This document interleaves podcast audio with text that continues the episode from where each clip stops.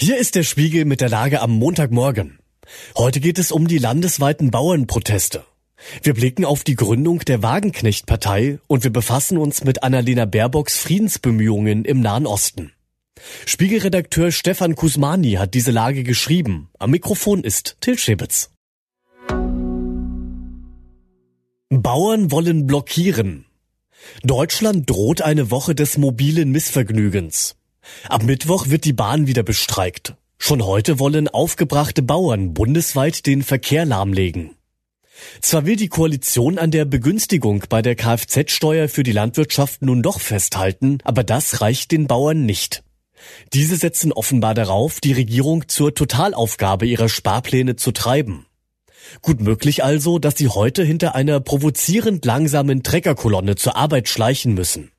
Oder dass sie an einer von Landmaschinen blockierten Autobahnauffahrt im Stau stehen.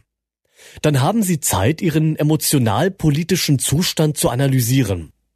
Macht sie der Bauernriegel weniger wütend als die Straßenblockaden der Klimaschützer?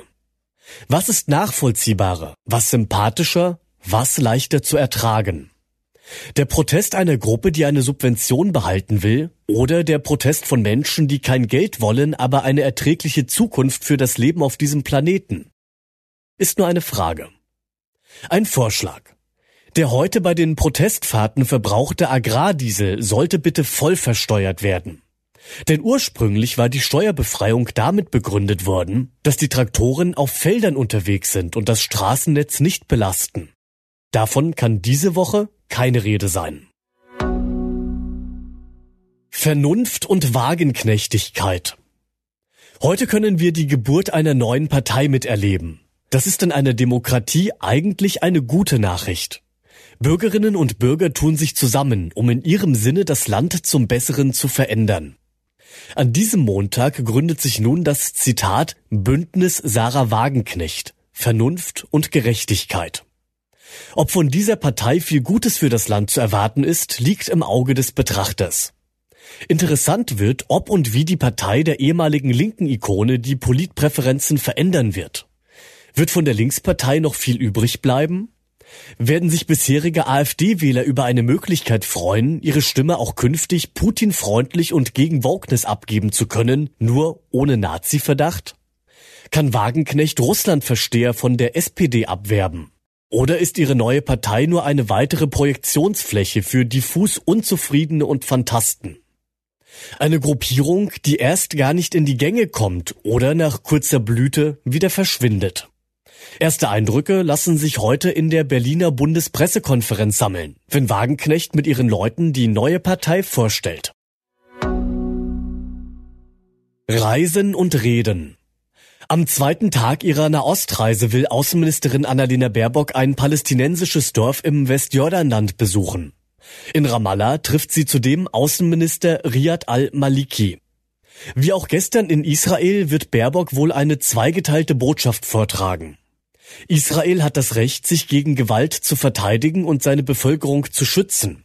Gleichzeitig sollen unschuldige palästinensische Zivilisten nicht leiden. Angesichts der seit Jahrzehnten verfahrenen Lage scheinen Baerbocks Reisediplomatie und ihr Drängen auf eine Zwei-Staaten-Lösung hoffnungslos zu sein. Und doch sind sie richtig. Was bleibt uns übrig als das beständige Bemühen, die Hoffnung nicht aufzugeben, dass Frieden im Nahen Osten möglich ist? Wenn nicht heute oder morgen, aber doch irgendwann. Was sonst noch wichtig ist. Die Bundesregierung ist laut Außenministerin Baerbock nun doch offen, Eurofighter Kampfjets an Saudi-Arabien liefern zu lassen. Grüne Parteikolleginnen kritisieren die Kehrtwende scharf. Mit einem Notfahrplan und längeren Zügen stellt sich die Bahn auf den nächsten Lokführerstreik ab Mittwoch ein. Der Konzern empfiehlt seinen Fahrgästen jedoch, Reisen zu verschieben.